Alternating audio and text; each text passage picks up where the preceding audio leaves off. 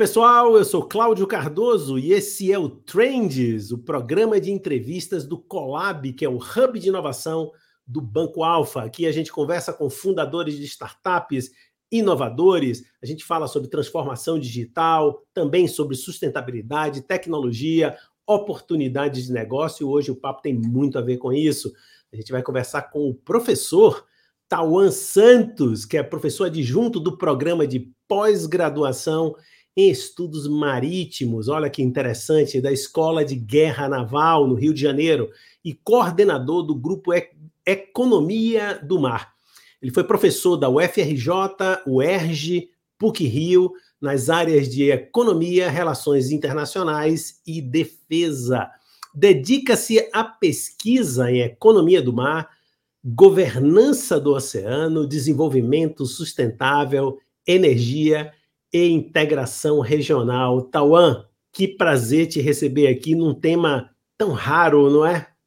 Sim, obrigado pelo convite e parabenizo aqui novamente, né, é, pela iniciativa, porque de fato é um tema muito novo, se a gente considerar o caso brasileiro, então acho que tem muita oportunidade aí de negócio, muito espaço para a gente avançar no nosso contexto nacional.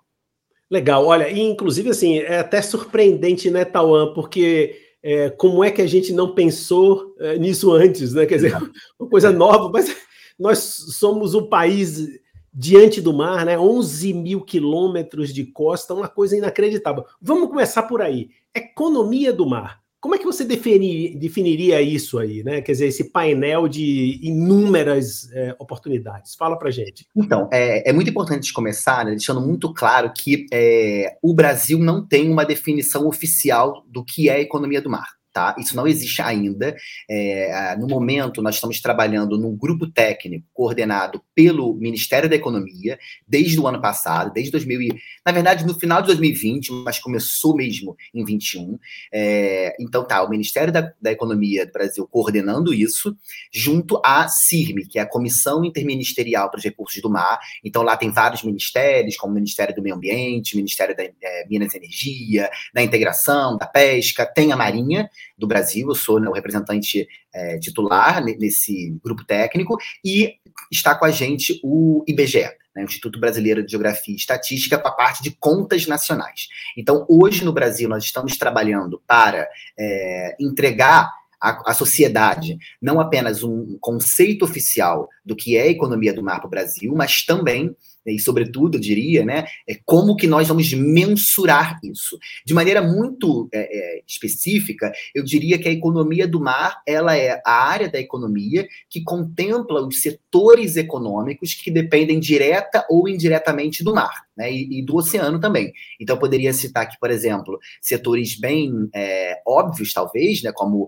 pesca e agricultura, construção e reparação naval, mas no caso brasileiro, outros que já são de ponta, mas também aqueles que têm um espaço grande para serem desenvolvidos. Então, a parte de, por exemplo, energias offshore, renováveis ou não, né, já é uma referência na questão do petróleo offshore, mas tem muito espaço para desenvolver em termos de energias renováveis offshore, de ondas, de marés, é, eólicas offshore, enfim, né? É, temos transporte marítimo, temos toda a questão ambiental associada a essas atividades, questões trabalhistas, é, mineração offshore, então são várias atividades econômicas né, que já existem, mas que hoje têm sido pensadas dentro de uma perspectiva de economia do mar, ou como alguns vão colocar, não é bem sinônimo, mas aparece muito também, economia azul. Nossa, é, é, um mundo, né? É incrível, porque de, de, fato, de imediato pensamos nessas coisas, como você mesmo falou, que são mais é, imediatas, mais é, expostas, mais de conhecimento público. Mas já começando por aí, talvez com uma provocação, a, a primeira coisa que me ocorre é o fato da imensidão de alternativas e imagino dos montantes que, estimados que devem ser assustadores, eu imagino. Mas, assim, de, de cara logo, o que eu sempre ouvi como leigo é de que as, as costas brasileiras não são muito, muito piscosas, a gente não tem muito, ou a indústria não é desenvolvida.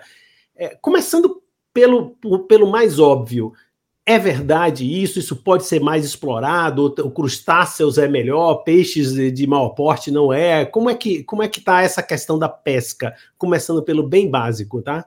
Tá. É, com relação à questão da pesca, né, até dando aqui um spoiler das nossas discussões internas de grupo técnico, né, do PIB do mar, que a gente chama, é, no caso brasileiro, mas não apenas, vale a pena de destacar que há uma inexistência muito grande de dados, né, e isso tem nos dificultado muito, não apenas no Brasil, mas no mundo inteiro, a conhecer melhor o que é essa economia do mar e, inclusive, entender quais são os potenciais associados a, aos negócios é, dessas atividades, tá? Então, no caso brasileiro, por exemplo, ele é um pouco peculiar, eu diria, porque a gente tem não apenas a possibilidade da exploração da pesca e da aquicultura, né, na costa propriamente dita, mas nós também temos muito de pesca é, em águas interiores, tá? É, como eu falei, a gente no Brasil tem utilizado o conceito de economia do mar, Lá fora usam-se outros conceitos, não tem uma, um termo único que contempla todas as realidades de todos os países, não funciona assim, tá?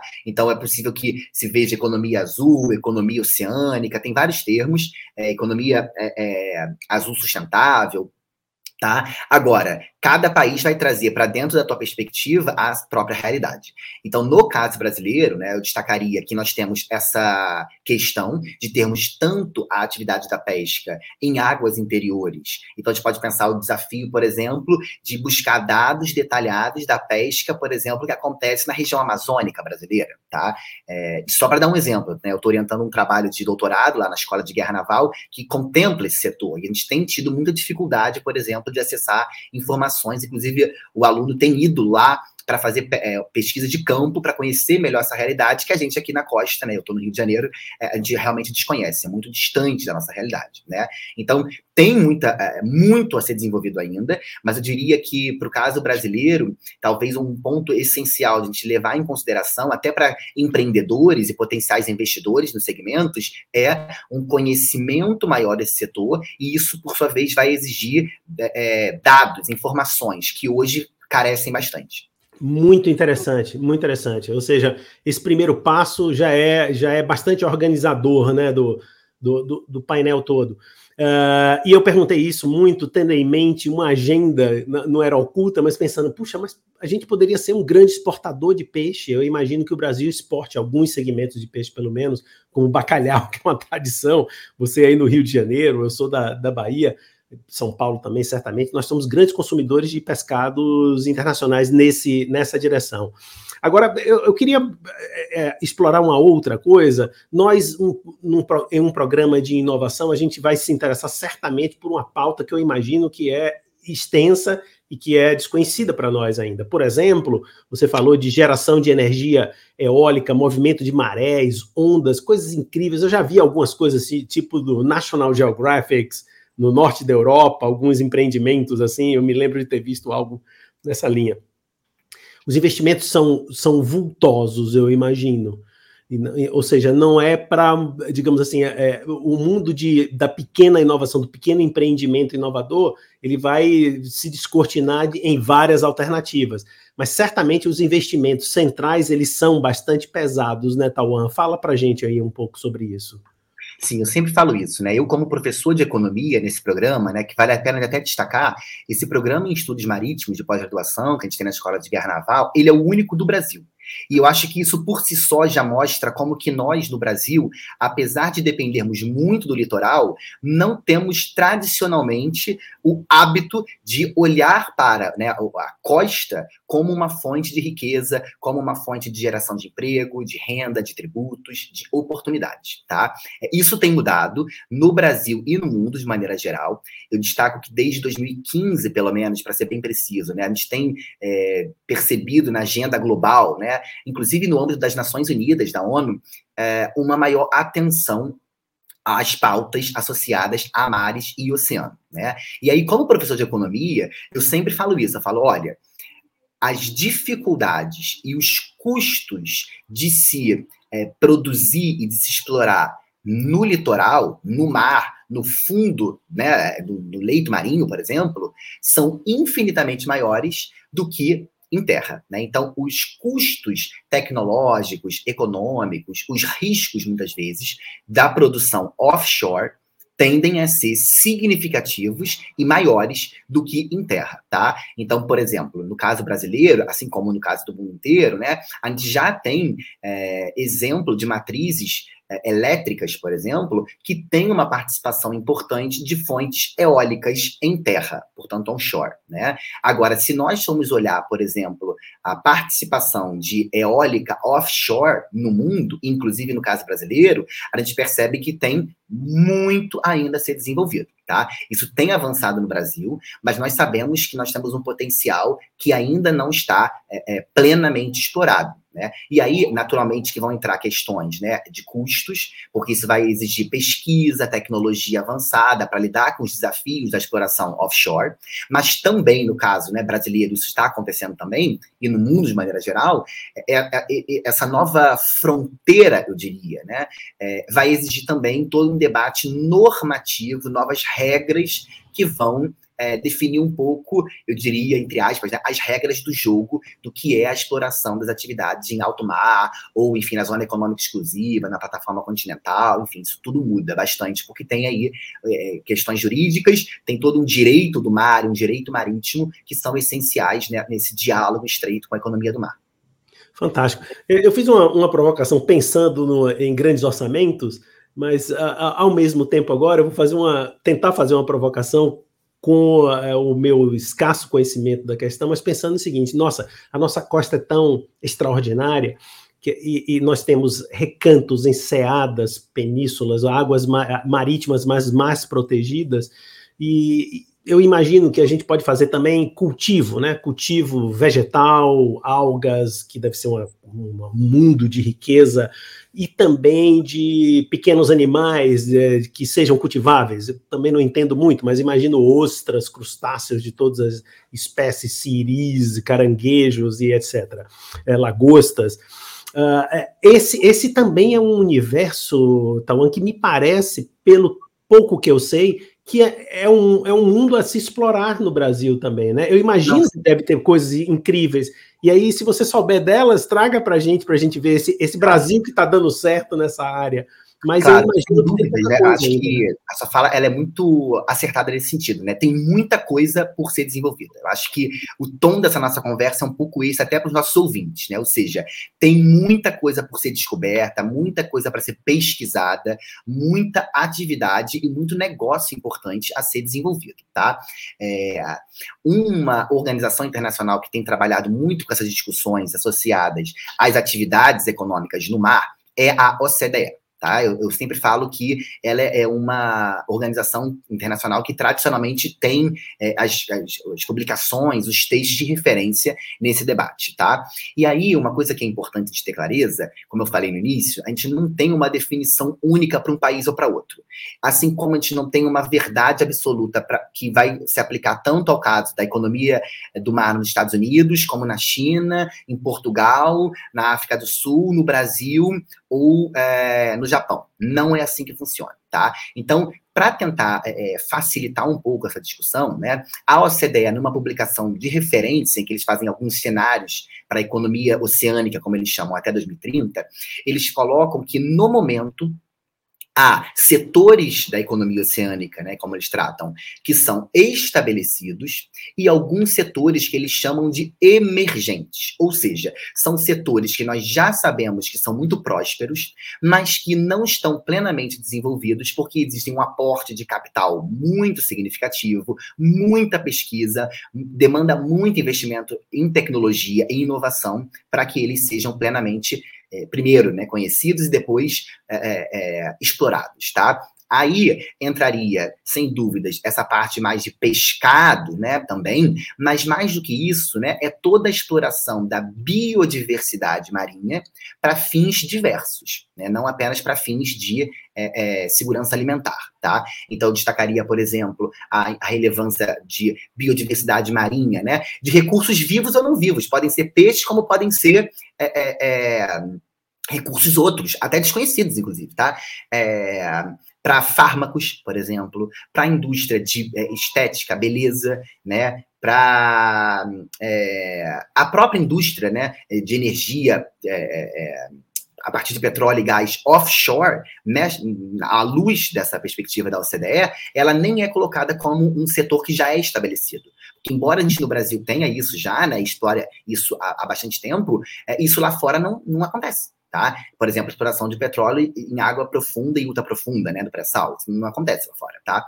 É, então, é, é, muito importante entender que quando a gente está falando de Brasil em particular, com frequência vai aparecer o termo Amazônia Azul, é um termo é, que já existe aí né, há pelo menos uma década, ele tá, tem ganhado uma, uma relevância né, para além da sua origem inicial, que era no âmbito de Forças Armadas, particularmente da Marinha do Brasil, onde eu dou aula, né, e é, nós temos um Dia Oficial da Amazônia Azul, a gente tem tentado evidenciar a relevância de nós não apenas conhecermos esse espaço, mas, sobretudo, explorá-lo. Né? E explorá-lo significa investir investir em pesquisa, investir em tecnologia, né? e para tal é essencial que haja, por exemplo, é, parceria com centros de pesquisa, universidades, né? É, parcerias públicos-privadas, porque são é, setores de fronteira. Né? Eu não estou falando aqui de segmentos já estabelecidos ou que são triviais, não, são da fronteira tecnológica,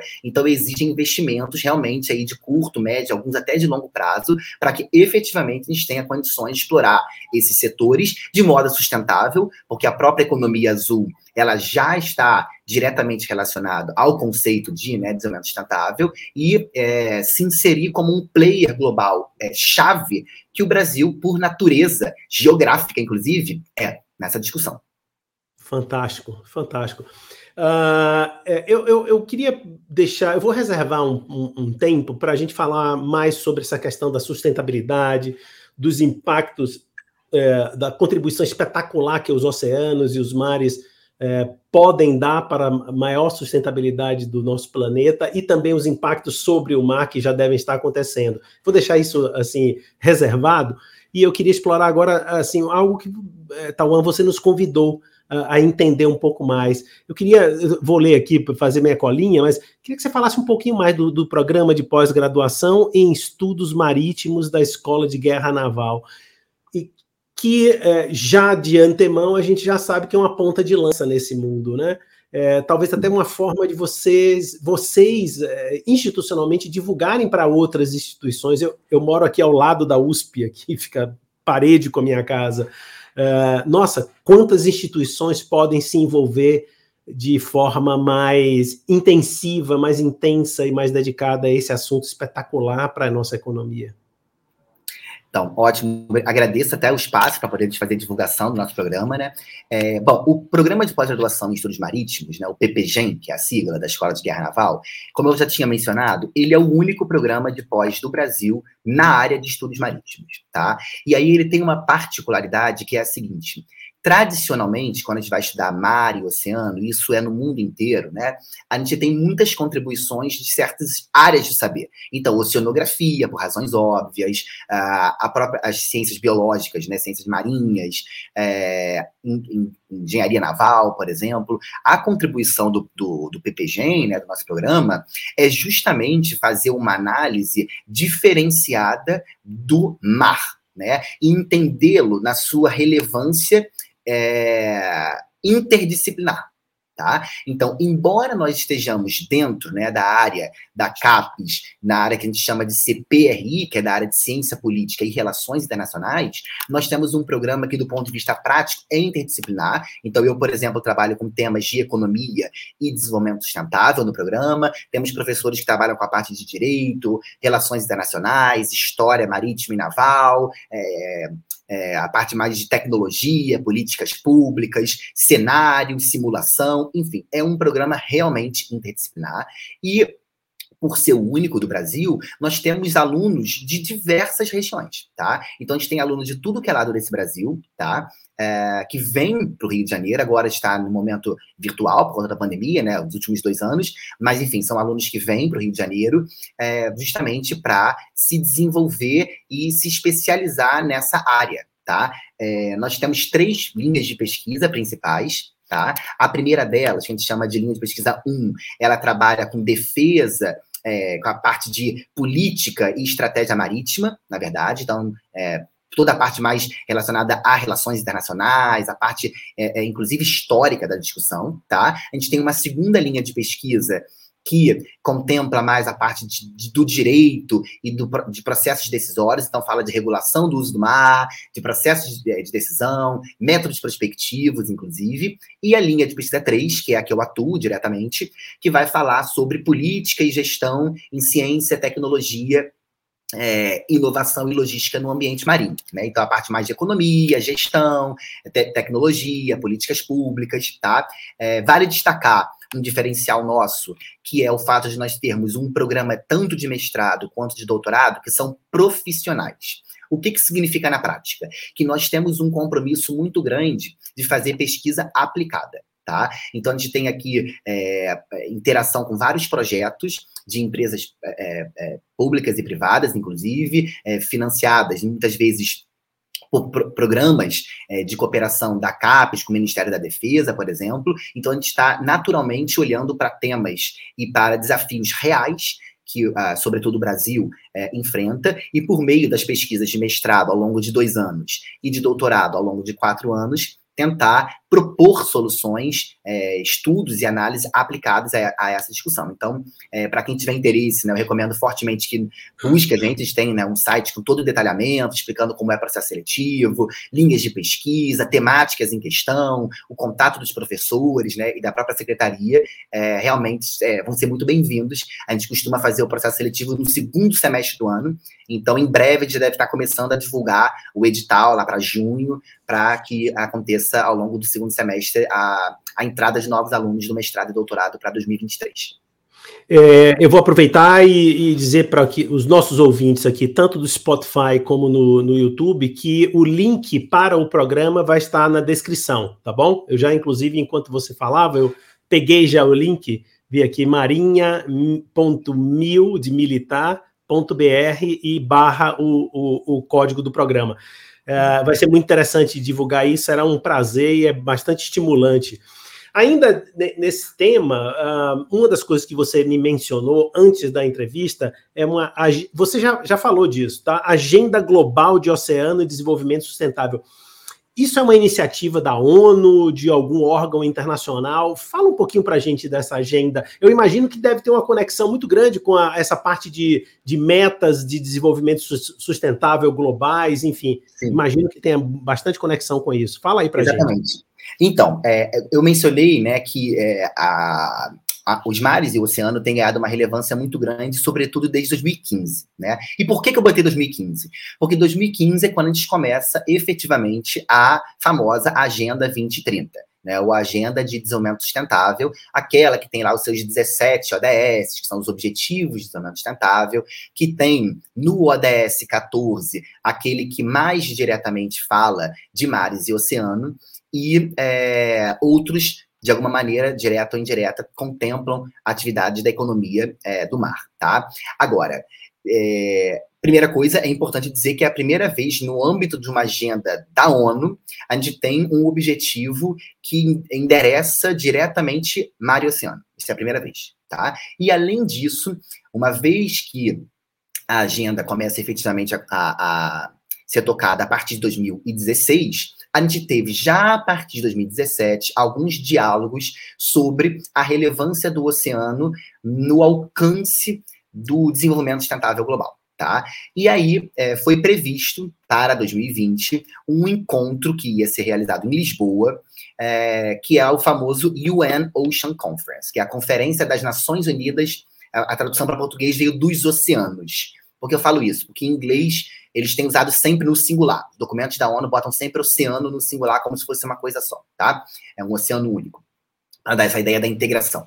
E aí, é, por conta da pandemia, naturalmente, foi adiado para 2021 e novamente adiado para 2022. Vai acontecer esse ano, já está confirmado, uh, no final de junho, de 27 de junho a 1 de julho, em Lisboa, em Portugal, tá? Então, o que, que a gente tem esse evento, né, que vai evidenciar a relevância do oceano na política global, e no ano passado, em 21, foi instalada, né, estabelecida, promulgada a década da ciência oceânica para o desenvolvimento sustentável das Nações Unidas. Né? É, como o título é muito grande, é, ela é conhecida como década do oceano. Tá? Ela cobre o período de 2021 até 2030 e ela tem alguns resultados esperados. Dentre eles, eu destacaria a busca por um oceano limpo, um oceano que seja produtivo, sustentado, que, a questão do, dos dados, inclusive, né, que eu falei, então busca-se uma maior, um maior acesso a dados, publicação de dados, cooperação internacional, é, que o, o, a exploração do oceano seja segura. Então, tem uma série de objetivos, né? Eles, na verdade, chamam de resultados esperados.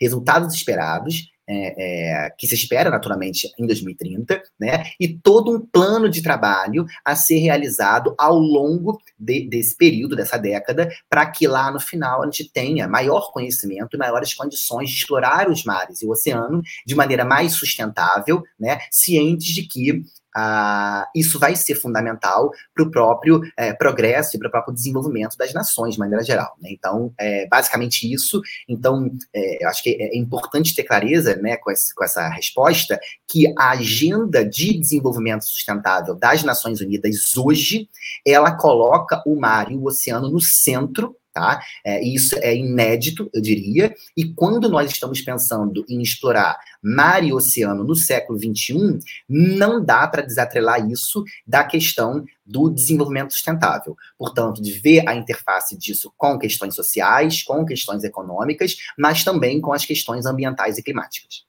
Aqui mais um link no, na nossa descrição, botei também na, na nossa descrição a Conferência dos Oceanos da ONU, aí que vai acontecer em Lisboa, né? Uh, olha, é tanto assunto, né? Que eu fiquei pensando, enquanto você falava, eu pensei, meu Deus, outro assunto que deve ser uh, uma pauta espetacular, que são as fronteiras marítimas.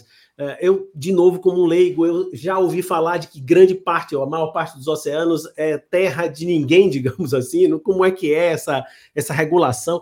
É uma loucura de coisa para a gente falar em uma entrevista só, hein, Tauan? Fica aqui com a gente mais umas duas horas, se você puder.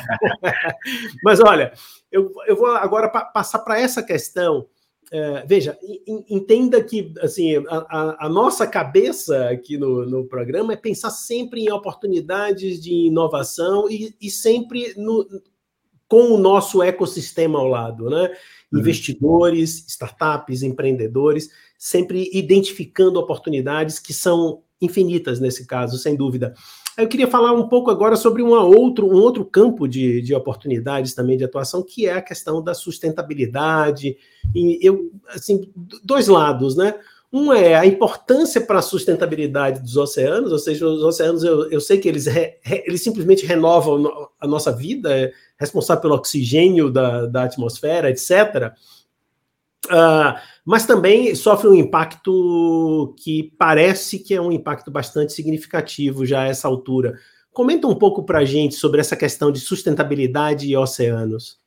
Ótimo, né? É, é muito importante quando a gente olha para mar e oceano hoje, né? A gente entender que ele tem um papel fundamental na questão da mudança do clima. Tá? Então, todo ano tem lá a COP, né, a Conferência das Partes da ONU, que vai discutir mudança climática, e assim, não tem para onde correr, vai aparecer o oceano, né? Agora, é importante entender que é, ele é relevante para a questão da mudança climática, mas ele também é, é, muito importante, e a gente tem que estar muito atento, a questões ambientais de maneira mais ampla. Né? Por quê?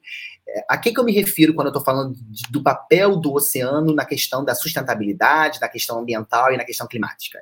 Primeira coisa, é, três quartos, né, praticamente 75% da superfície da Terra é coberta por é, mar e oceano, em termos de volume. Tá? Mais de 200 mil espécies é, estão no, na, no ambiente marinho. Então, tem toda uma questão de biodiversidade ali colocada. Tá? É, 40% dos oceanos é, afetado hoje, né, e são dados recentes, é, diretamente pela poluição, tá? Pela questão da pesca, é, é da sobrepesca, por exemplo, e, isso, e todo o impacto que tem nos ambientes marinhos e costeiros, tá?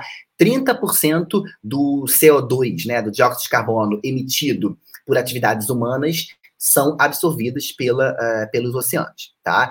3 bilhões de pessoas diretamente é, dependem da, da, das atividades econômicas relacionadas né, diretamente à biodiversidade costeira e marinha. Tá? É, 3 bilhões de dólares é o dado que nós temos né, é, de cabeça do, do, dos valores de mercados associados às indústrias marinhas é, é, e à geração de PIB, né, de produto interno bruto, né? É, então, assim, tem muita coisa com relação à, à, relevância do oceano. Agora, também é imprescindível entender que o oceano ele sofre ameaças que são muito importantes tá? É, eu falo isso por experiência própria, por lá no Rio de Janeiro, enfim, né? É, e, e, a gente vê muito isso, a gente tem muito esse contato, né? É, então, a gente tem ameaças que são diversas, algumas efetivamente acabam aparecendo mais, na mídia, inclusive, nos estudos, nas pesquisas, tá? Inclusive até em documentários famosos, como a questão, por exemplo, da poluição por plásticos e microplásticos, né? Mas nós temos, por exemplo, toda uma, uma preocupação acerca da perda da biodiversidade marinha, da deterioração da paisagem por conta de poluição e, por exemplo, o impacto que isso vai ter na atividade de turismo, por exemplo, de esportes náuticos, de lazer é, na costa, né? toda a questão associada à acidificação dos oceanos e como que isso impacta a vida, né? a fauna e a flora marinhas no mundo inteiro. Né? Uma preocupação que já aparece muito na agenda global, que é, por exemplo, a questão da, do aumento dos níveis médios de mares e oceanos do mundo, e como que isso pode pôr já em é, risco é, não apenas comunidades costeiras e litorâneas, mas inclusive infraestruturas localizadas nessas regiões, né? Porque a gente sabe que ainda hoje no mundo,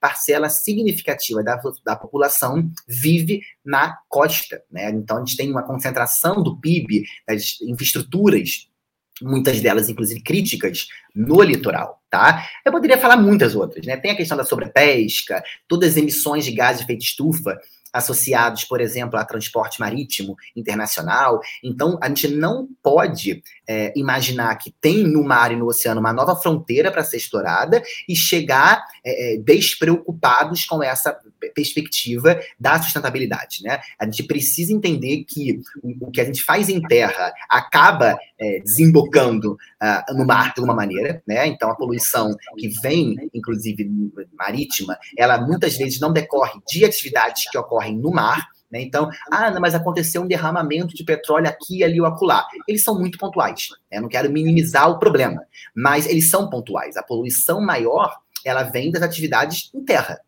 Né? Então a gente tem que ter essa preocupação e essa atenção para avançar na exploração das atividades da economia do mar, conscientes da necessidade de estarmos atentos à questão da sustentabilidade. Muito interessante. Aliás, tem um dito popular nosso, em português brasileiro, que o rio corre para o mar, né? Tudo acaba indo para o mar. É, e no, no caso, é, os nossos rios não são nada. É, não nos dão orgulho, né? pelo contrário, né?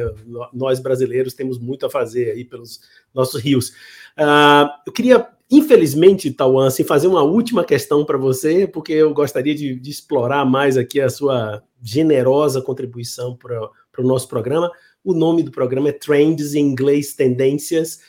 Como é que você vê aí o futuro uh, da nossa economia, a economia brasileira, oceânica e do mar? Como é que você vê até, até onde você consegue enxergar os nossos próximos passos?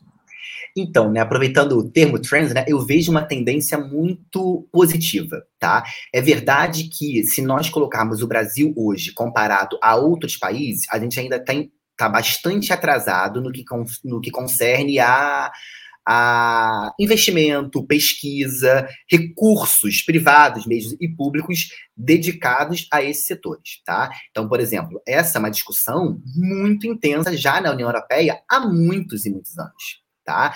No caso dos Estados Unidos, igual, né? Nós temos outros países é, que igualmente tem, dão um peso muito grande aos setores da economia do mar. Eu poderia citar, né, para além dos que eu já falei, é, Portugal, França, Reino Unido, Austrália, China, enfim, nós temos países mesmo não desenvolvidos, né, países do sul global, como se fala hoje em dia, que já estão percebendo todos os potenciais e tentando surfar essa onda, perceber que a coisa está realmente sendo interessante e vamos aproveitar esse contexto, né? E eu acho que o Brasil é, tem despertado esse interesse, né? Eu, como professor de economia do mar da Marinha do Brasil, percebo como que isso internamente tem ganhado uma relevância que eu jamais vi, né? E aí eu posso falar em termos de disciplinas ofertadas nos cursos, né, para o mestrado e doutorado, nos cursos de carreira, engajamento em debates nacionais e internacionais, né? Esse próprio grupo técnico que eu mencionei, né, do PIB do mar, que está sendo desenvolvido para a gente poder ter um conceito oficial e dados sobre esse setor, né? Mas eu também destacaria o engajamento da iniciativa privada, tá?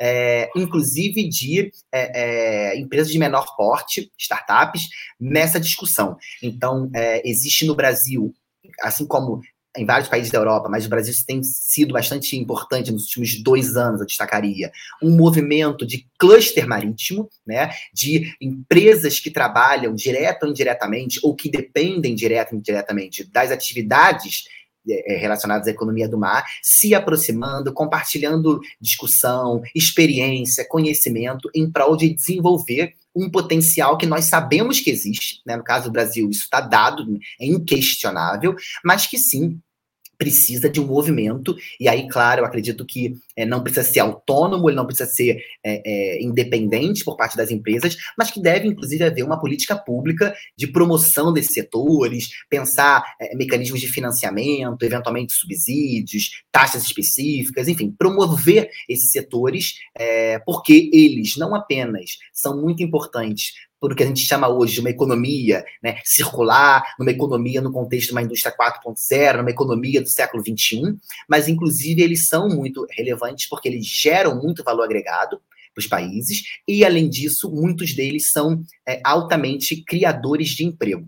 Né? E eu acho que uma grande questão, um grande desafio do mundo inteiro nesse contexto né, de pandemia é realmente a questão da geração de emprego e os setores da economia do mar têm muito a contribuir com isso. Então, eu acredito que nesse a tendência ela é muito positiva, né? É, e agora para que isso siga acontecendo, é necessário que haja esforços públicos e privados, enfim, né, políticas, estímulos, subsídio, financiamento, enfim, né, para que a gente consiga é, realmente aproveitar essa oportunidade que está dada.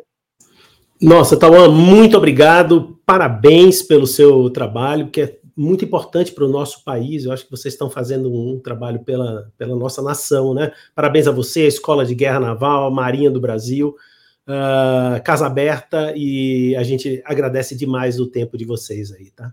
Imagina, eu que agradeço, quero só aproveitar aqui o finalzinho, né, para falar para aqueles que têm, né, ou que já trabalham com o tema, ou que passaram a ter interesse pela área, né, que acompanhe o Grupo Economia do Mar, né, o Grupo Economia do Mar, o GEM, é o único grupo de pesquisa do Brasil nessa área, eu sou coordenador, eu criei esse grupo há coisa de três anos. Então a gente lá tem uma série de notícias, publicações, relatórios, todos gratuitos, disponíveis no nosso site. Pode receber a newsletter mensal que a gente tem. Então a gente tem realmente feito um, um movimento de tentar divulgar né, essas discussões, essas oportunidades, para além do debate acadêmico. Né? Então, trazendo a sociedade, trazendo aos empreendedores, trazendo né, a, a, a, iniciativa pública e privada, informações de qualidade realizada por pesquisadores, mestres, doutores, professores, enfim, né, é, nesses diferentes setores da economia do mar. E, de novo, agradeço pela oportunidade, permaneço à disposição para conversas futuras e parabenizo de novo pela iniciativa. Obrigado. Chegamos ao final de mais um Collab Trends. Hoje eu conversei com o Tauan Santos, que é o professor do programa de pós-graduação de estudos marítimos da Escola de Guerra Naval da Marinha, no Rio de Janeiro. Papo super interessante sobre as oportunidades de negócio no mar. Então você já sabe, se inscreva nos nossos canais, tanto no Spotify como no YouTube Leia na descrição dicas eh, complementares da entrevista e fique com a gente aqui nos canais do Alfa.